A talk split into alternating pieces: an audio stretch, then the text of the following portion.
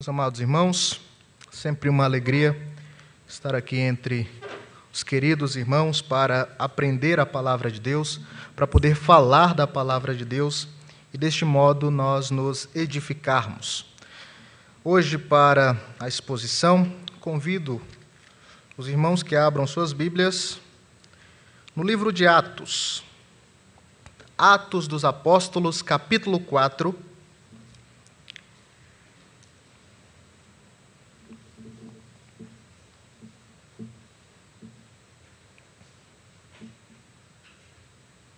Atos dos Apóstolos, capítulo 4.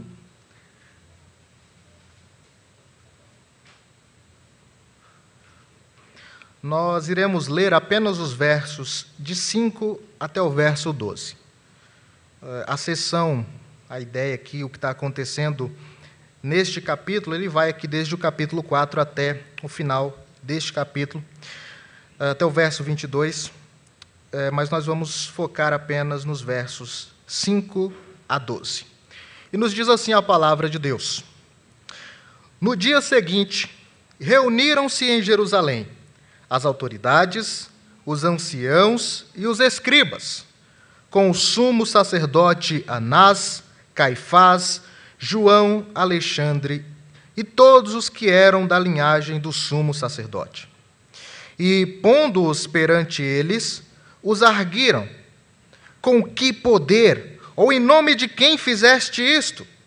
Então Pedro, cheio do Espírito Santo, lhe disse: Autoridades do povo e anciãos, visto que hoje somos interrogados a propósito do benefício feito a um homem enfermo e do modo por que foi curado, tomai conhecimento, vós todos e todo o povo de Israel, de que, em nome de Jesus Cristo, o Nazareno, a quem vós crucificastes e a quem Deus ressuscitou dentre os mortos, sim, em seu nome é que está curado, este está curado perante vós. Este Jesus é pedra rejeitada por vós, construtores, a qual se tornou a pedra angular. E não há salvação em nenhum outro, porque abaixo do céu não existe nenhum outro nome dado entre os homens, pelo qual importa que sejamos salvos. Até aqui. Pai Santo, nós te louvamos, agradecidos, ó Pai, em especial pela salvação em Cristo Jesus. E queremos, ó Deus, também suplicar ao Senhor que o Senhor fale conosco por meio da tua palavra. Que o Senhor, ó Pai, nos conforte, nos console. Confronte, ó Pai, o nosso pecado, o nosso erro, para que assim vivamos em santidade diante de Ti. Nos abençoe, ó Deus, é o que nós te pedimos. Em nome de Cristo Jesus. Amém. Meus irmãos, hoje é dia 31 de outubro. Há 504 anos atrás, iniciou-se o que hoje chamamos de Reforma Protestante. Foi no dia 31 de outubro de 1517 que Martinho Lutero ele colou nas, nas portas da igreja da Catedral de Wittenberg as suas 95 teses contra as indulgências. Esse movimento foi um marco comemorado por nós no dia de hoje e que modificou é, o pensamento da época e que foi extremamente importante para a Igreja de Cristo Jesus. Depois de algum tempo, cinco pilares foram estabelecidos, cinco solas da reforma, cinco somentes da reforma protestante. É, foi um pouco depois da reforma, mas acabou se tornando ali uns padrões do que é ser um protestante. Estes cinco solas são somente a fé, mostrando que a salvação é pela fé, somente a Escritura, porque a fé, ela vem pelo ouvir, ouvir a palavra de Deus. Mostrando que é somente Cristo, é somente por meio da fé em Cristo Jesus é que nós podemos ser salvos. Mostrando que é somente a graça, é somente por causa da fé em Cristo Jesus que é graça de Deus, é que nós sejamos salvos, que nós somos salvos. E como resultado de tudo isso, a glória deve ser entregue e dada ao nosso Deus. Falar destes cinco solas é algo importante para nós, mas que por vezes pode gerar algum problema. E um destes é o solos Cristo, ou somente Cristo Jesus. Falar de Cristo gera problema. Falar de Cristo em um mundo que está em oposição constante e contínua à obra de Deus e a quem o Senhor é, é problema. Isso é problema garantido. Nosso Jesus já disse que nós teríamos este problema. Ele fala para os seus discípulos que, se o mundo odeia os discípulos, eles precisavam, antes de mais nada, lembrar que o mundo odiava o próprio Cristo Jesus. Porque, se os discípulos fossem do mundo, o mundo iria amá-los. Mas não, eles foram escolhidos por Cristo. Eles foram chamados por Jesus. Desta forma, meus irmãos, falar de somente Cristo pode gerar muita oposição. E a igreja, no decorrer da história, ela tem pregado somente Cristo traz salvação. E tem enfrentado oposições, tem enfrentado perseguições por causa desta e de outras declarações. E o que nós temos aqui no nosso texto é exatamente isso. A igreja, ela está sofrendo oposição por parte da liderança religiosa de Israel. E sabe qual é a razão? É porque eles pregaram Cristo Jesus. É porque eles falaram da morte e ressurreição, da salvação que Cristo promove. O contexto nos mostra isso. O contexto desta sessão, ele mostra primeiro que Pedro e João, eles vão ao templo orar e lá eles encontram um mendigo que ele tinha problemas físicos, ele era coxo, ele não andava, já tinha 40 anos. E então Pedro e João passam por ele e ele pede que Pedro e João os ajude. Mas Pedro traz uma ajuda muito melhor do que aquela que ele queria, dizendo: Não tenho ouro nem prata, mas o que tenho te dou. Em nome de Jesus Cristo, o Nazareno, anda. O homem recebe a cura, ele passa por este milagre e começa a pular de alegria, dar glórias a Deus, e o povo se admira do que estava acontecendo. E aí Pedro fala: Olha, peraí, vocês estão olhando para a gente, achando que esse poder é nosso? Não, não, não. E aí ele expõe a mensagem do Evangelho. Ele prega Cristo Jesus. E com esta pregação, uh, coisas começaram a acontecer. Porque a mensagem do Evangelho é poderosa. Quando a pregação do Evangelho ela é anunciada, quando o Evangelho é pregado, ele causa efeitos. E o que aconteceu foi que é, muitas pessoas se converteram, uh, chegando o número destes ouvintes e desses crentes a partir daquele momento a quase 5 mil. A mensagem do Evangelho foi poderosa. Só que, quando eles pregam, alguma coisa acontece também do lado opositor. Aqueles que não gostam de Cristo não se animam quando o Evangelho ele está em progresso. Lembre-se, nós vivemos em uma grande guerra. Uma guerra que foi é, já declarada desde o Éden. Gênesis 3,15. Duas linhagens: linhagem da mulher, linhagem da serpente, que viveriam em inimizade. Cristo já venceu esta, esta guerra, mas ainda continuamos lutando. Então, ainda há opositores à mensagem do Evangelho. Há uma inimizade entre os crentes e o mundo. E é isso que acontece aqui. Os, os homens estavam pregando, Pedro e João, e antes deles terminarem o discurso, o capítulo 4 fala que é, eles falavam ainda para o povo quando sobrevieram os sacerdotes, o capitão do templo e os saduceus, ressentidos por ensinarem eles o povo e anunciarem em Jesus a ressurreição dos mortos. Olha só. Eles vieram de forma repentina, enquanto Pedro e João ainda estavam pregando, e a, a motivação deles foi ressentimento Por quê? Porque eles ensinavam ao povo algo que para a, a liderança era algo para a liderança de Israel era algo que deveria ter a autorização deles. E também porque a mensagem era a mensagem da ressurreição dos mortos. Ele estava pregando Cristo. E o que, que eles fazem? Eles prendem Jesus, prendem Pedro e João e levam-os para a prisão, para que no dia seguinte eles possam é, investigá-lo, entrevistá-lo, é, interrogá-lo. E é aí que o texto continua nos mostrando é, sobre esta oposição, e o capítulo 4, versos de 5 a 12, nos mostra a resposta que Pedro vai dar diante da oposição que ele é, percebe a partir deste momento. Isso nos ensina algo precioso, meus irmãos. Sabemos que sofremos oposição o tempo inteiro. O evangelho, ele sofre a oposição porque é o evangelho de Cristo Jesus. A pergunta que nós devemos fazer é: o que fazer quando o evangelho sofre oposição? Imagine, você pega, prega Cristo e isso vai gerar oposição. Como que você responde a isso? A resposta é pregando Cristo. Nós respondemos à oposição pela pregação do evangelho, pregando o evangelho. É assim que Pedro faz.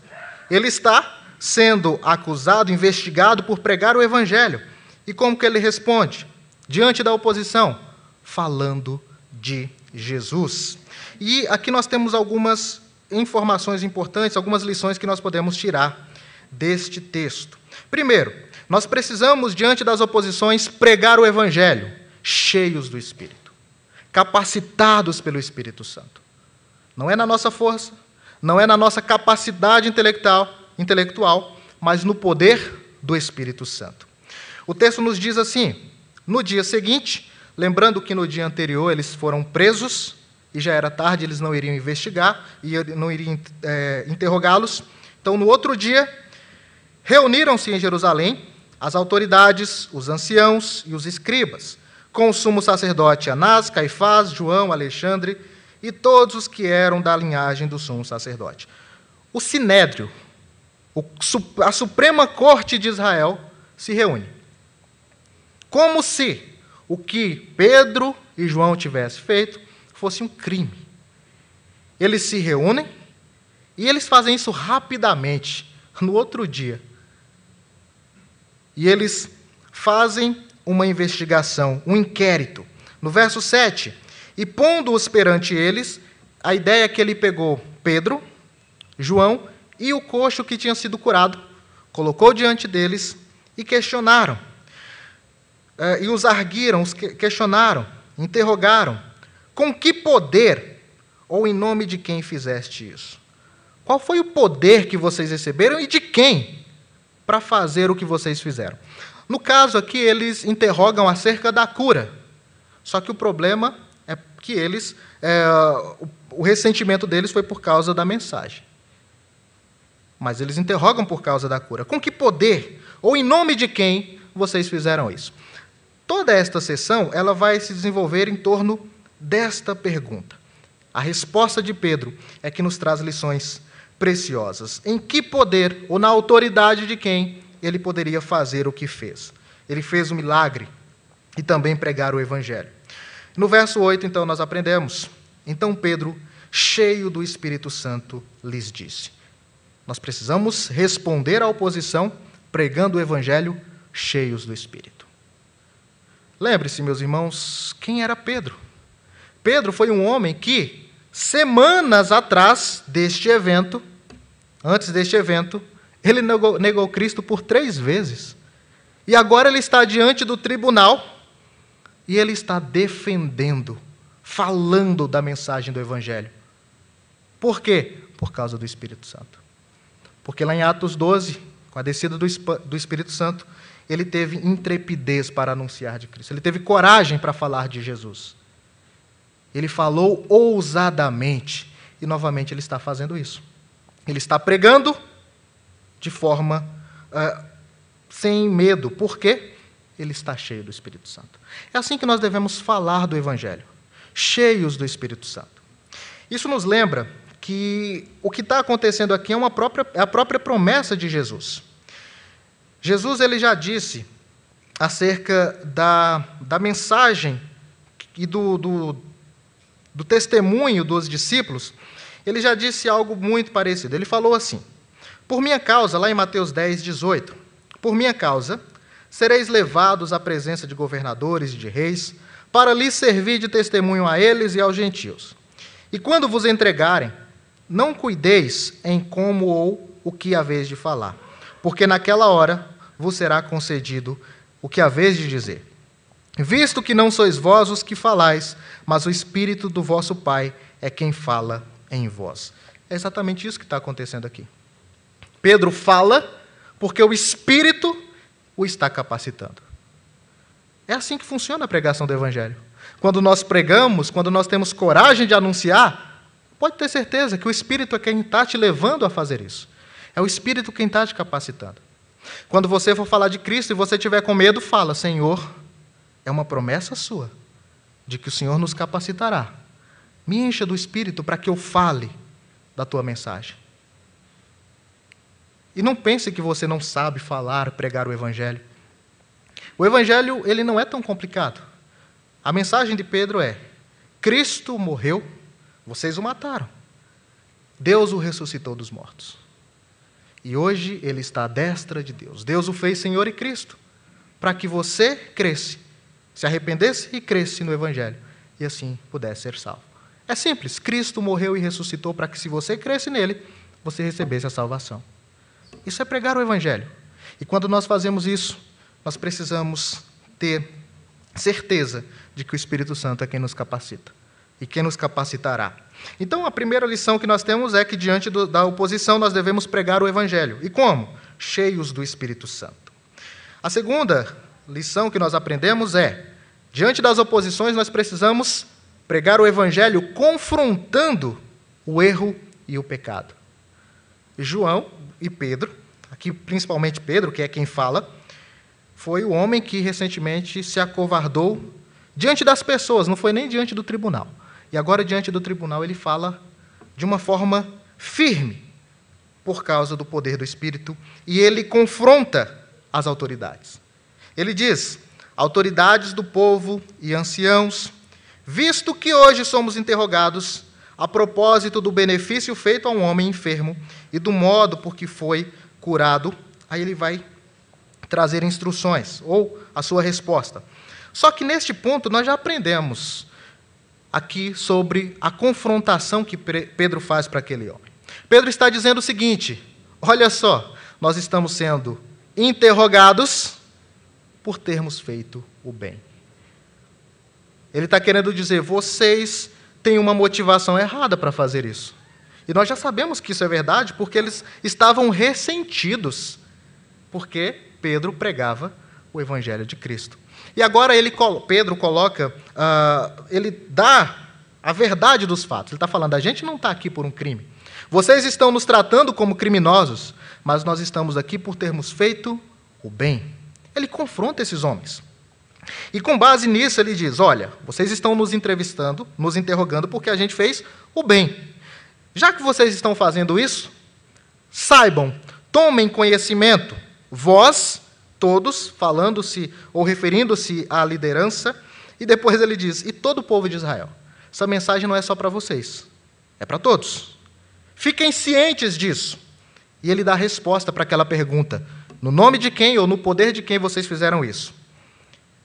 De que, em nome de Jesus Cristo, o Nazareno, a quem vós crucificaste e a quem Deus ressuscitou dentre os mortos, sim, em seu nome é que este está curado perante vós. Aqui, essa, essa frase, essa fala de, de Pedro, ela é poderosa. Primeiro, ele é extremamente fiel na sua resposta. A pergunta é: no nome de quem vocês fizeram este milagre? E ele diz: Jesus Cristo, o Nazareno, que é exatamente igual à forma como ele fala para o coxo, lá no capítulo 6. Não tenho ouro, nem prata, nem, nem prata, nem ouro, mas o que tenho, isto te dou. Em nome de Jesus Cristo, o Nazareno, anda. Em quem ele fez o milagre? No nome de Jesus Cristo, o Nazareno. Fazer algo no nome de alguém era muito mais, era algo, é, trazia um, um significado muito importante. A ideia é, ele estava fazendo, eles estavam fazendo o que eles faziam pela autoridade, pela pessoa e pela obra de quem ordenou que eles fizessem. Cristo Jesus. Eles fizeram este milagre pela autoridade que Cristo deu a eles, de ir e pregar o evangelho e de fazer sinais prodigiosos confirmando o seu ministério. Mas o que é mais impressionante é como eles confrontam o pecado dos anciãos e também do povo. Ele diz: Cristo Jesus, o Nazareno, a quem vós. É como se ele tivesse apontado o dedo. A quem vós crucificaste. E realmente, lembre-se que Jesus também passou pelo sinédrio algumas semanas antes deste evento. E Jesus foi condenado pelo sinédrio algumas semanas antes deste fato. E Pedro está extremamente certo. Vocês o mataram. Vós o crucificaste. Mas esse não é nem o ponto mais importante. A ênfase de Pedro é: vocês mataram, mas vocês não são fracos, porque vocês não mantiveram ele morto. Por quê? Deus o ressuscitou dentre os mortos. Eles mataram, mas Deus ressuscitou. Ele está confrontando o pecado deste povo e pregando o evangelho está falando Jesus Cristo morreu e ressuscitou. Ele ressuscitou para a nossa salvação, para que se nós crêssemos nele, para que quando nós cremos, nós desfrutemos da salvação que o nome dele produz. Mas ele prega confrontando o erro. Isso é importante, meus irmãos. Nós precisamos estar sempre preparados para dar razão da nossa fé, para confrontar o erro por vezes você pode ser acusado de algo injustamente. Isso é muito comum para um cristão. E você tem que estar preparado para dar razão e mostrar que não. Mostrar as motivações da acusação e dar a resposta correta. E sempre apontar o erro, como, eles, como Pedro fez. Vocês estão interrogando de uma forma errada, injusta, e vocês mataram a Jesus. Ele também nos mostra que nós precisamos responder à oposição com a pregação do Evangelho, pregando a salvação somente em Cristo Jesus. Antes da reforma estabelecer esse padrão, a Bíblia já tinha nos garantido esta realidade. E a reforma ela usa a Bíblia, tá? Eles fizeram algo novo. Eles pegaram a Bíblia e é, criaram este padrão de que é somente por Cristo Jesus que nós podemos ser salvos. E ele então vai dizer Uh, sim, é com este nome que este está curado perante vós. É por causa do nome da autoridade de Cristo que eles, que aquele homem que estava hum, coxo foi é, curado. E ele então afirma: Este Jesus, quem? Jesus Cristo, o Nazareno.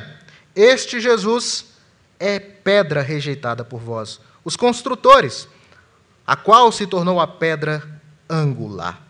Ele usa aqui o texto de, do Salmo 118, verso 22, é, para se referir aos sacerdotes. Jesus também usa essa mesma expressão, falando dele como essa pedra rejeitada, mas a pedra que foi feita pedra angular. A ideia, o que, o que Pedro quer trazer aqui é o seguinte: falar que as autoridades, eles eram os construtores espirituais do povo. Era essas autoridades, os sumos sacerdotes, os anciãos, que tratavam, do certo sentido, os escribas do, do ensino para o crescimento espiritual do povo.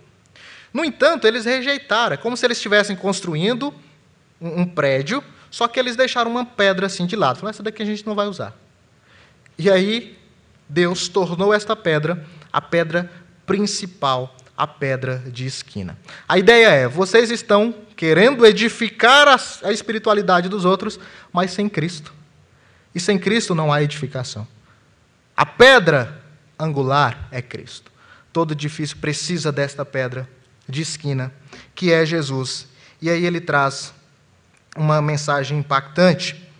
E não há salvação em nenhum outro, porque debaixo do céu não existe nenhum outro nome dado entre os homens, pelo qual importa que sejamos salvos.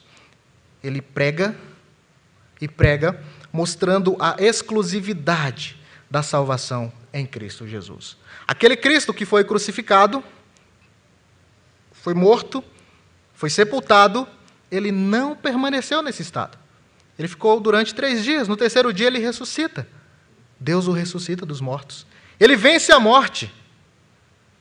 Ele uh, depois é elevado aos céus. E agora ele está à destra de Deus. Esse Cristo, ele foi feito a pedra principal, a base para a nossa espiritualidade. Não se pode construir nada sem que Cristo, da nossa espiritualidade sem Cristo. Por quê? Não há salvação em nenhum outro. Não existe outro meio de salvação. Alguns afirmam que todos os caminhos levam a Deus. De uma certa forma, sim, como juiz. Deus é o grande juiz de toda a terra e todos comparecerão perante o tribunal dele. Então, como juiz, todos os caminhos levam a Deus. Mas como Pai amoroso, perdoador, que nos salva graciosamente, só existe um caminho que pode nos levar até Ele, que é Cristo Jesus. Ele mesmo diz que Ele é o caminho, a verdade e a vida. Ninguém vai ao Pai senão por Ele. Isso, meus irmãos, se dá porque Jesus ele tem todas as qualidades necessárias para nos dar a salvação. Cristo, ele é o Filho de Deus, ele é a segunda pessoa da Trindade. Ele é Deus. Cristo é alguém que não tem pecado algum. Ele é o ser humano, mas sem pecado. Ele foi tentado em todas as coisas, assim como nós, para poder se compadecer de nós quando somos tentados. Mas ele, diferente de nós, não pecou. Cristo Jesus, ele é o Messias.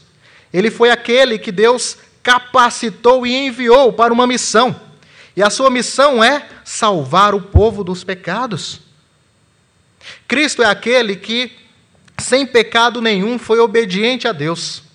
E obediente até a morte e morte de cruz. Cristo é aquele que não permaneceu na morte, mas foi ressuscitado. E Deus o exaltou sobremaneira. E ele está à destra do Pai. Ele reina sobre todo o universo.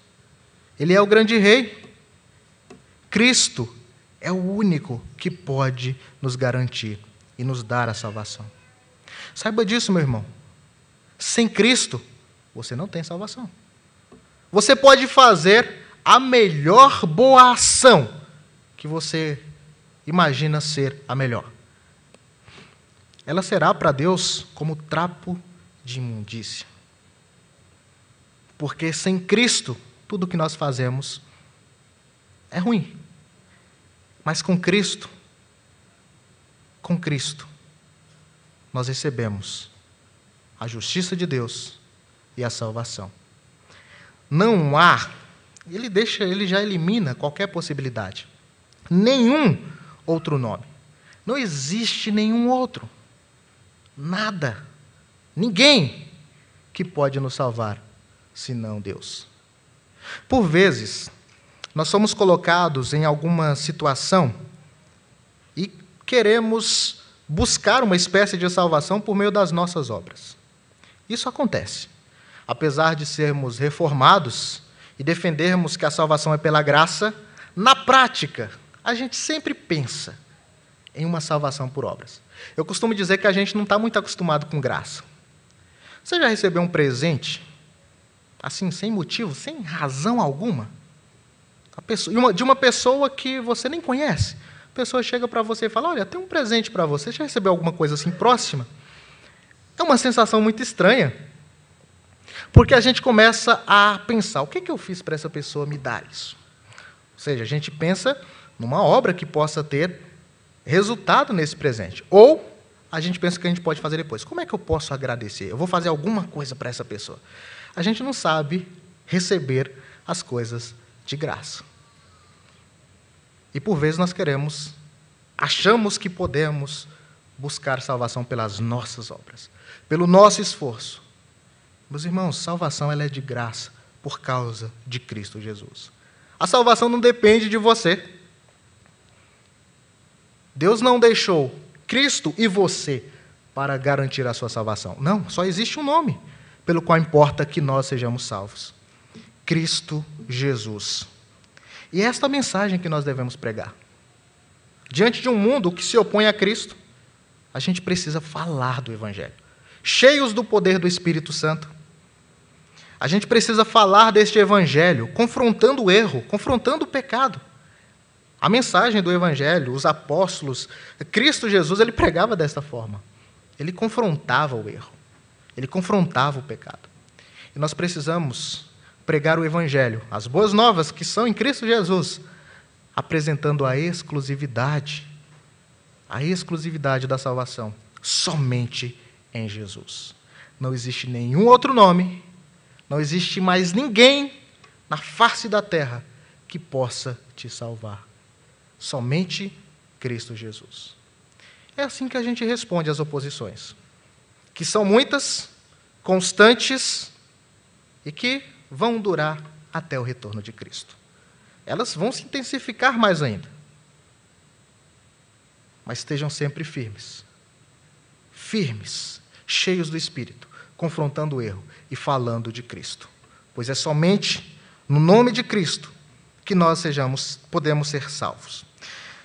Pedro ainda vai nos mostrar algo muito importante quando ele diz que Agir desta forma, falar de Cristo Jesus em meio à oposição, é agradar a Deus e não a homens. No verso 19, nós temos a conclusão aqui da fala de Pedro, porque o que acontece depois disso é que o sinédrio se reúne e fala: o que, a gente vai fazer com esses homens? O que, a gente vai fazer com eles?